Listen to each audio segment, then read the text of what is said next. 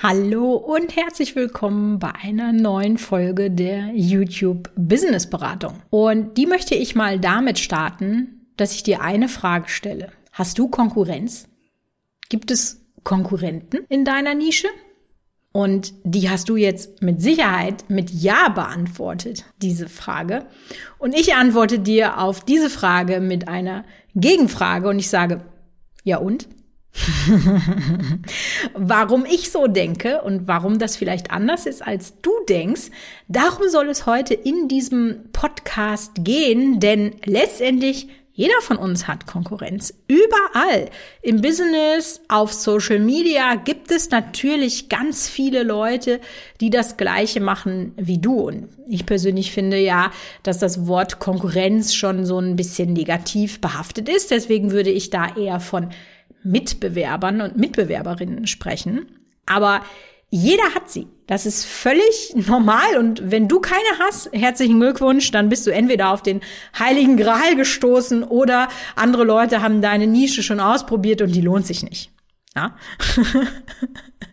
das werden wir nie erfahren. Aber in der heutigen Folge soll es darum gehen, dass ich dir mal sage, warum ich das ganz anders sehe mit dieser Mitbewerbersituation wie du Konkurrenz in deiner Nische tatsächlich für dich nutzen kannst. Das geht nämlich. Und natürlich, worauf du trotzdem aufpassen solltest. Also, wenn du ab jetzt deine Konkurrenz mit anderen Augen sehen möchtest, dann solltest du dir diese Folge anhören. Hallo bei der YouTube Business Beratung. Ich helfe dir, deinen YouTube-Kanal und dein Business aufzubauen. In diesem Podcast bekommst du Tipps für mehr Videoklicks und Ideen, wie du daraus ein Business aufbauen kannst. Lass uns doch mal so ein kleines Gedankenspiel machen. Wenn ich dich jetzt frage, wer ist deine Konkurrenz, dann fallen dir mit Sicherheit ein paar Namen ein. Oder? Ich bin mir ziemlich sicher, dass du jetzt gerade, wo auch immer du diesen Podcast hörst, vielleicht beim Kochen oder beim Spazierengehen und dir schießen sofort zwei, drei Namen in den Kopf. Und spannend zu beobachten ist ja, was für ein Verhältnis hast du zu deiner Konkurrenz, zu deinem Mitbewerber, deinen Mitbewerberinnen. Wie gesagt, ich mag das Wort Konkurrenz nicht, aber ich habe das jetzt in dieser Stelle des Podcasts auch wirklich ganz bewusst mal rausgeholt, weil wie ist denn dein Verhältnis? Bist du eher positiv gestimmt, wenn du an die denkst? Oder machen die dir Angst? Oder sind sie vielleicht eine unüberwindbare Mauer, deine Konkurrenten und Konkurrentinnen? Wie ist dein Verhältnis denn so dazu? Das kannst du dich ja mal so ein bisschen hinterfragen. Und ich habe ganz oft, wenn ich mit jemandem ähm, über dieses Thema spreche, gibt es eigentlich immer nur zwei Möglichkeiten. Entweder das ist ein Antrieb für dich, dass du dir sowas sagst wie, boah, krass, was die geschafft haben. Das will ich auch schaffen. Oder ich will noch viel mehr schaffen. Wo ich hin will, da ist noch keiner vorher gewesen.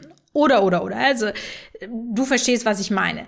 Das beflügelt dich, es zeigt dir, es ist möglich, was zu schaffen und noch viel mehr. Oder gehörst du eher zu den anderen Leuten, von denen es, glaube ich, sehr, sehr, sehr viel mehr gibt, die dann sagen, nee, das bremst mich total, das zieht mich runter, das lähmt mich, wenn es schon Leute gibt, die so viel geschafft haben, wie soll ich das denn jetzt auch noch schaffen? Also das ist äh, durchaus so das Gegen, der Gegenpart dazu. Und diese Bremse, die du vielleicht jetzt in dir verspürst, da muss ich dir jetzt mal so ein bisschen Feedback geben, so wie ich das sehe. Eigentlich bremst du dich auch so ein bisschen selber damit. Denn diese ganze Energie, die du aufbringst, um dich mit dieser Negativität, diesem negativen Gefühl zu beschäftigen, ja, also nicht zu gucken, was ja positiv wäre, so wie hat er das geschafft, was sind Formate, wie sind die Muster und die wende ich auch für mich an, also so im Positiven zu lernen, sondern wenn du in dieser Bremssituation bist, dass du dich mit dieser Negativität so viel beschäftigst und wahnsinnig viel Energie da reinsteckst, anstatt die gleiche Energie in deine Qualität, deine Weiterentwicklung und so weiter äh, reinzustecken. Und indem du vielleicht sogar versuchst, so zu sein wie deine Mitbewerber. Und das ist ein ganz, ganz, wirklich ganz großer Fehler. Und das ist jetzt hier, möchte ich ja wirklich nochmal sozusagen in Fett hier sagen. Versuche nicht so zu sein wie dein Mitbewerber, weil das bei dem funktioniert, weil er oder sie authentisch ist, ja, Persönlichkeit zeigt. Da haben wir ja äh, auch schon drüber gesprochen im Podcast. Und deswegen funktioniert das bei ihm. Du bist aber eine ganz andere Persönlichkeit und das einfach zu kopieren anstatt zu adaptieren, das wird dich bremsen, weil du bist nicht so und das werden deine Kunden, Kundinnen merken. Und so dieses Mindset, wenn du jetzt zum Beispiel sagst, boah, krass, meine Mitbewerber, die kopieren mich total und du dann den ganzen Tag nur darüber nachdenkst, oh mein Gott, oh mein Gott, ich werde hier eins nach dem anderen kopiert und wie schlimm ist das denn bitte? Und dann kann ich dir an dieser Stelle mal sagen, äh, wer gut ist, wird kopiert. Und nur wer gut ist, wird kopiert. Ja, ich habe ja gerade gesagt, guck dir an, was die anderen machen, wenn es funktioniert, dann adaptier das für dich und adaptieren, kopieren, zwei völlig unterschiedliche Dinge. Da wollen wir jetzt aber nicht drüber sprechen. Aber wer kopiert, kann immer nur hinterherlaufen. Der wird es nie schaffen, dich zu überholen und deswegen brauchst du dir da auch nicht so einen Kopf drum machen, ja? Kümmer dich lieber darum, dass du sagst, Mensch, krass, meine Mitbewerber, die bringen mich weiter. Ich versuche etwas Positives aus dieser Wettbewerbssituation zu ziehen. Und das kannst du auf die unterschiedlichste Art und Weise machen, indem du nämlich zum einen mal den gemeinsamen Markt genau analysierst wiederholt beobachtest, was machen denn die Mitbewerber so? Was funktioniert denn bei denen? Was funktioniert nicht? Da musst du dann nicht selber ausprobieren, wenn die das schon ausprobiert haben. Du kannst dich auch absolut inspirieren lassen. Was haben die denn für Ideen?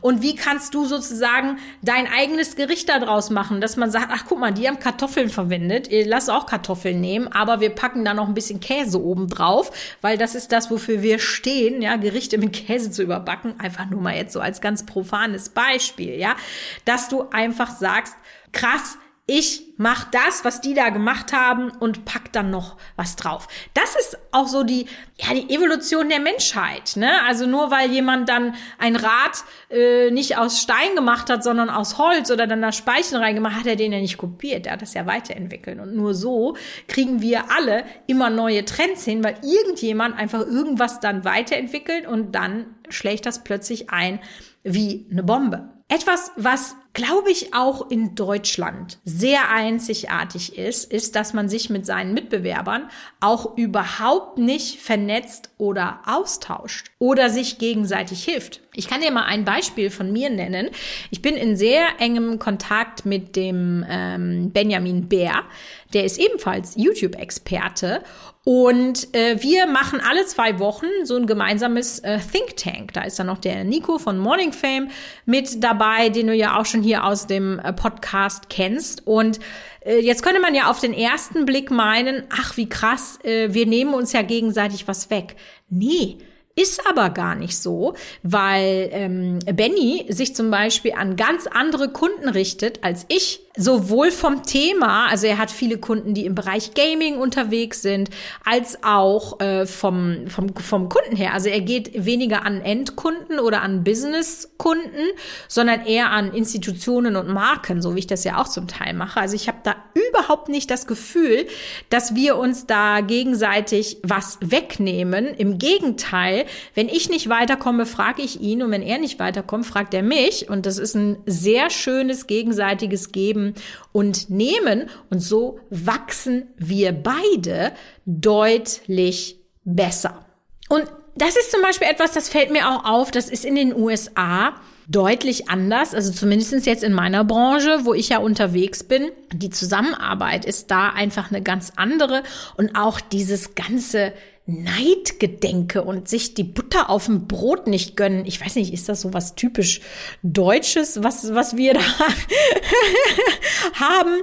Oder ich habe keine Ahnung, aber das ist einfach wirklich so viel negative Energie, die dich von so viel abhält. Und letztendlich, nicht umsonst gibt es ja diesen Spruch, ne? Entweder bist du Erster, Erster zu sein in einem Markt ist natürlich immer mega gut, weil dann braucht man nicht viel tun, äh, um Umsatz zu machen. Die ist man aber meistens nicht Erster in einem neuen Markt. Kann es auch besser sein, dann kannst du auch noch später äh, was äh, aufgreifen. Und besser ist natürlich dann immer auch relativ. Ne? Wenn es schon große Kanäle gibt, die zum Beispiel alle männliche Protagonisten äh, haben, dann ist besser schon aus den Augen von weiblichen Kundinnen, wenn sie mit einer weiblichen Protagonistin sprechen können, weil sie sich da vielleicht mehr öffnen können oder so. Ja, also besser ist immer relativ zu verstehen. Oder du bist halt günstiger. Auch noch so eine Möglichkeit, wie man in einem Markt Marktabteile bekommen kann. Und mm, wahrscheinlich ist es dann irgendwie immer eine Mischung aus zwei und drei. Aber du kannst einfach heutzutage davon ausgehen, dass es immer schon jemanden gibt. Und ich kann dir ein paar richtig gute Beispiele nennen. Coca-Cola gibt's seit, weiß ich nicht, 1800 Schnupf, keine Ahnung, ja, war die erste Cola auf dem Markt.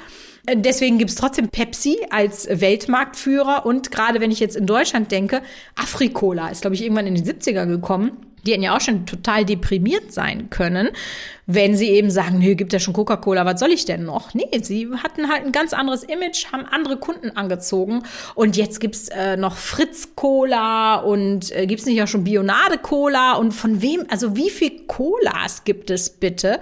Und alle machen ihren Umsatz, weil sie andere Geschmacksrichtungen haben. Also es ist immer noch eine Cola, aber die eine schmeckt ein bisschen süßer, die andere schmeckt ein bisschen bitterer. Weil sie bei der dritten ist das halt irgendwie so ein Green Label, was auch immer da die Kunden anspricht. Oder auch, jetzt könnte man ja sagen, Supermärkte. Ja, da gibt's ja Aldi schon seit den 70ern, Lidl, Penny. Das ist ein Thema, da muss ich nicht mehr anfangen. Nee, im Sinne von besser sein gibt es ja gerade sehr, sehr viele von diesen Bring-Supermärkten, Gorillas oder wie heißen die alle? Ich wohne leider auf dem Land, da gibt's das nicht, ja.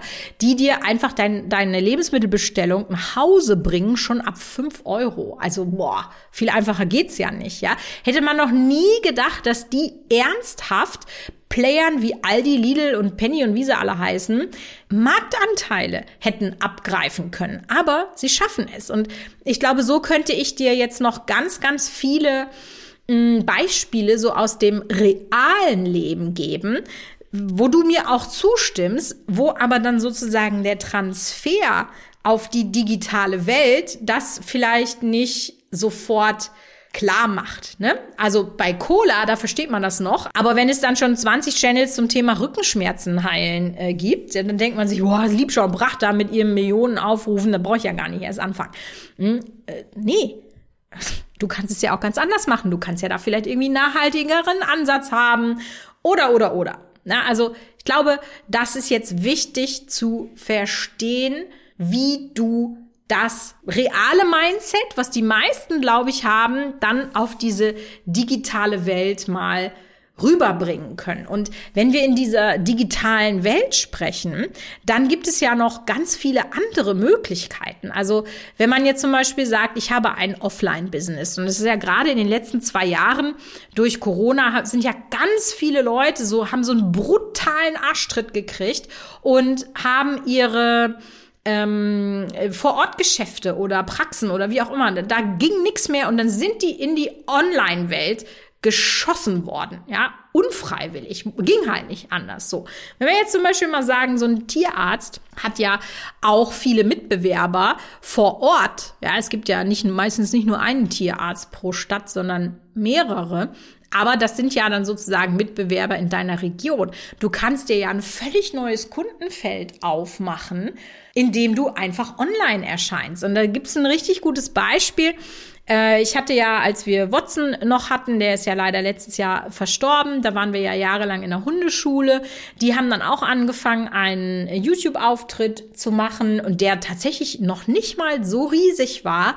Und die Leute sind zwei, 300 Kilometer gefahren, nur um diese Hundeschule zu besuchen. Ob das es wert war oder nicht, ist ja jetzt mal völlig egal. Aber sie haben es geschafft, überregionale Kunden dazu zu gewinnen. Das heißt, so kannst du dich durch die Überörtlichkeit, boah, ist das überhaupt ein deutsches Wort? Keine Ahnung, kannst du dich auf jeden Fall absetzen von deiner Vorort-Konkurrenz und einfach nochmal andere Leute sozusagen in dein Business reinbringen. Also so kann man es einfach auch mal betrachten. Es gibt so viele Möglichkeiten und es gibt einfach online keine Grenzen, dass man sagt, ich bin jetzt nicht im deutschsprachigen Raum. Also ne, man kann natürlich auch international, aber ich glaube, verstehe schon, was ich meine. Also ne, es ist der deutschsprachige Raum, also Deutschland, Österreich und äh, die Schweiz und vielleicht suchen die ja dann auch noch mal mit dem äh, Zusatz der Region und finden dich plötzlich in Social Media. Also es gibt so viele Möglichkeiten, diese ganze Mitbewerbersituation einfach mal ganz anders umzugehen. Und eins kann ich dir sagen, ja? ich habe das auch schon alles in meinem Business durchgemacht. Also vor allem ähm, diese, dieses äh, starke Kopieren. Boah, da, ich glaube, ich muss da jetzt hier mal Tacheles reden. Das ist ja jetzt auch schon echt ewig her. Ich habe mal so richtig das Messer in den Rücken gestochen bekommen von einer vermeintlichen Freundin. Also ich habe gedacht, es wäre eine Freundin und du kennst mich. Ich habe mein Herz auf der Zunge und ich erzähle im Zweifel äh, eher zu viel als zu wenig. Das bin ich einfach, das ist meine Persönlichkeit. Und ich habe halt, äh, das war ganz zu den Anfangszeiten, als ich mich selbstständig gemacht habe. Es hat halt von Anfang an gut gelaufen, ne, wo ich noch Kosmetik verkauft habe. Und dann habe ich halt auch davon erzählt und ne, sie war auch sehr interessiert und hat mich Dinge gefragt. Und dann habe ich auch so gedacht, boah, die interessiert sich ja voll, dass die da so nach Einzelheiten fragt. du weißt jetzt schon, worauf es hinausläuft, ja. Das war tatsächlich dann auch sogar noch so, dass sie mich zum Essen eingeladen hat und äh, wir dann da zum Essen waren. Ich habe noch ein schönes Gastgeschenk gebracht. Dann wurde wieder sehr explizit nach Dingen gefragt, wo ich dann, also ich habe mir dann da noch nichts bei gedacht, aber es war schon sehr explizit. Und ich habe halt dann äh, hinterher gewusst, dass sie da schon die ganze Ware von meinen äh, Einkäufern auch liegen hatte und so weiter und so fort. Sie hat nämlich komplett mein gesamtes Geschäftsmodell mit meinen Einkäufern und so weiter kopiert und ist dann äh, auf den Markt gekommen. Also das war für mich so wirklich, also so ein Tritt vors Schienbein, was die Mitbewerbersituation äh, gegeben hat, habe ich in meinem Leben davor und danach nie wieder bekommen. Ohne da jetzt näher ins Detail gehen zu wollen, ähm, äh, kann ich sagen, dass ich am Ende gewonnen habe. Wir sind vor Gericht gelandet und das äh, Gericht hat mir zugesprochen und ähm, ich habe keine schlechte Summe aus diversen Gründen dann bezahlt bekommen. Also es ist für mich gut ausgegangen und das war für mich so wirklich auch diese Bewährungsprobe, wo ich sage, Wer gut ist, wird kopiert. Also ich mir das so ein bisschen schön geredet, äh, denn nichts, nichts anderes ist das. Aber dieses, sie wird dich nie überholen. Sie wird dich nie überholen. Und das ist auch nie passiert. Und das äh, Business hat dann auch, äh, so wie ich das äh, gesehen habe, sich unterm Strich nie gelohnt. Ganz im Gegensatz äh, zu mir. Und insofern, ja, das passiert dir. Und dann ist es aber deine Frage, wie gehst du damit um? Und vielleicht kannst du ja jetzt mal im Anschluss an den Podcast, es ist ja immer ganz schön, wenn man sich so Podcasts anhört. Also ich mache es dann immer ganz gerne so, dass ich mir dann so Thesen oder wenn ich mir zum Beispiel Podcast über irgendwelche Aktien anhöre, dann setze ich die Aktien auf meine Watchlist. Also ich schreibe mir Dinge, die ich da gehört habe und die mich inspiriert haben, auf, damit man das eben auch nicht ähm, vergesse. Und vielleicht kannst du einfach mal alle deine Mitbewerber mal notieren und die dann vielleicht in verschiedene Gruppen ordnen. Im Sinne von, das sind welche, mit denen ich vielleicht eine Mastermind aufnehmen könnte. Das sind welche, die finde ich machen das sehr gut. Vielleicht kann ich mir von denen Scheibe abschneiden. Das sind welche, die packe ich jetzt einfach von der Negativität her in den Koffer und lass mich davon gar nicht mehr ähm, äh, beeinflussen und kannst für dich so ein bisschen dieses negative Gefühl, was das Wort Konkurrenz auslöst, in ein eher positives Gefühl und für dich in eine Situation umwandeln, mit der du besser umgehen kannst. Und wenn das dieser Podcast geschafft hat, dann äh, freue ich mich sehr darüber und hoffe, dass du nächste Woche wieder dabei bist bei einer neuen Folge der YouTube Business Beratung.